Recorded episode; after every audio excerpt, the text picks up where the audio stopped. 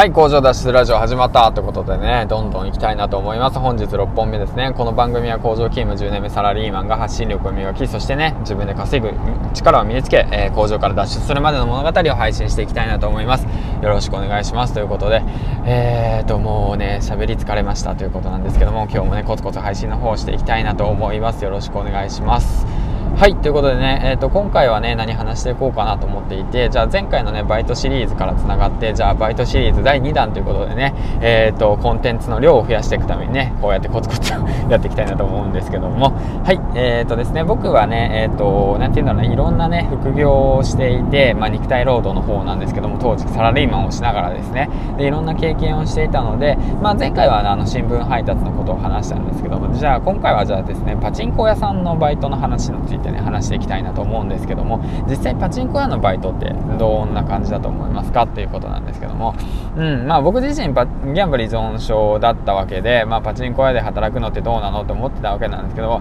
まあ、うんまあ別にそれはそれでいいのかなと思っていてなぜかっていうとパチンコ屋さんでね働くとそこでパチンコ屋には行けなくなるんですよ。そこの系列のね、うん、だからまあ例えばの話大手ですよね。大手。大手のパチンコ屋さんに、えーとバイトしに行くとそこの系列はもうあの行けなくなりますよっていうルールがあるわけなんで。だから僕にとっては良かったですよね、まあ、ギャンブル依存症で、えパチンコをやめたいと思ってたからまあそうですね。パチンコ屋でバイトをするということでパチンコ屋でバイトするとなんとそこの大手のチェーン店は行けなくなるというルールだからね、まあ、行けなくなったわけなんですけどもそれもまあ、まあ、別のチェーンって言ったんだけどね、まあ まあ過去にね、うんまあ、意味なかったわけなんですけど。まあそうそうそう、まあ、で話戻りますけども。うんでパチンコ屋のバイトっていうのはね基本的にね球を運んだりだとかあとはまあお客さんとペチャペチャ喋ったりだとか、まあ、それは俺だけだったのかなと思いながらも、えっ、ー、と、見るわけなんですけども、うん。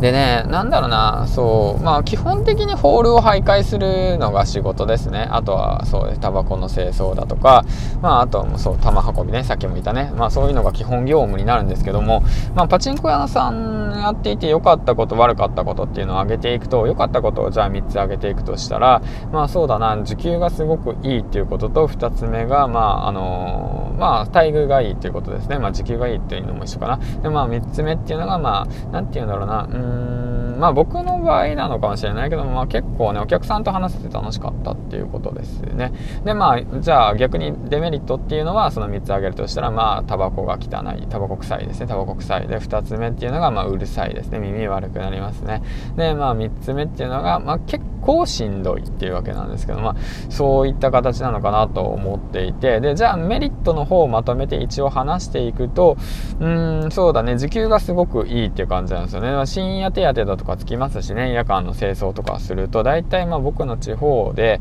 まあでも時給1500円から始まってで、まあ、土日ですけどね始まってでまあそれでまあ夜勤とかするとまあ時給が1800円ぐらいもらえるっていう形なんで、まあ、結構稼げますよね。うんだからすごくいいなと思っていてであとまあ何て言うのな地方なんでねやっぱちっちゃいお店だと常連さんとね一緒に仲良く話せるんですよねだから、まあ、常連さんからなんか差し入れもらったりだとか、まあ、とても楽しかったですね。まあ、だからまあ裏情報で言うと、え、こ今日これ入ってるかもしんないっすよ、みたいなこと言ったりとかね、もう俺適当なこと言うんですけどね、あのえ、マジで？みたいな、売ってみよう、売ってみようって、あいいよ、売ってもいいけど、まあ、もし儲かったら僕にもちょっとくださいよ、みたいな感じで言ったりとかして、うまいこと言ったりとかしてね、まあまあまあまあ、そんな形したりとかね、したり、うん、まあ楽しかったわけなんですよね。まあ、じゃあ逆にデメリットって何かって言ったら、まあうるさい、タバコ臭い、あとはそう、結構辛いですね。ずっと歩いてるの辛いんですよ。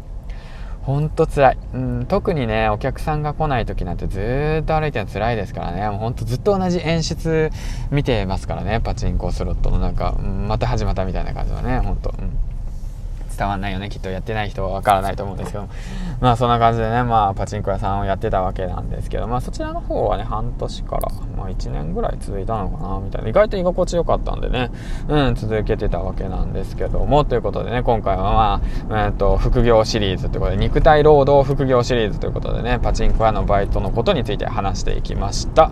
はいということでねえ、ー、と最後にじゃあ池原さんのいいところなんですけども1日6個あのー、その人のね特定の人のね、えっ、と、いいところを6つ言うことってありますか？ということを先に述べておきたいですね。もしあるのだとしたら身近な人にね、6個以上言ってあげましょうということをね、えっ、と、今自分に言い聞かせるつもりでね、言ってるわけなんですけども、えっ、と、池谷さんのいいところ、肌が白い。はい、ということでね、今回も最後までご視聴ありがとうございましたということでね、えっ、と、いいね、リツイート、コメント、リツイートじゃね、コメント、ツイート、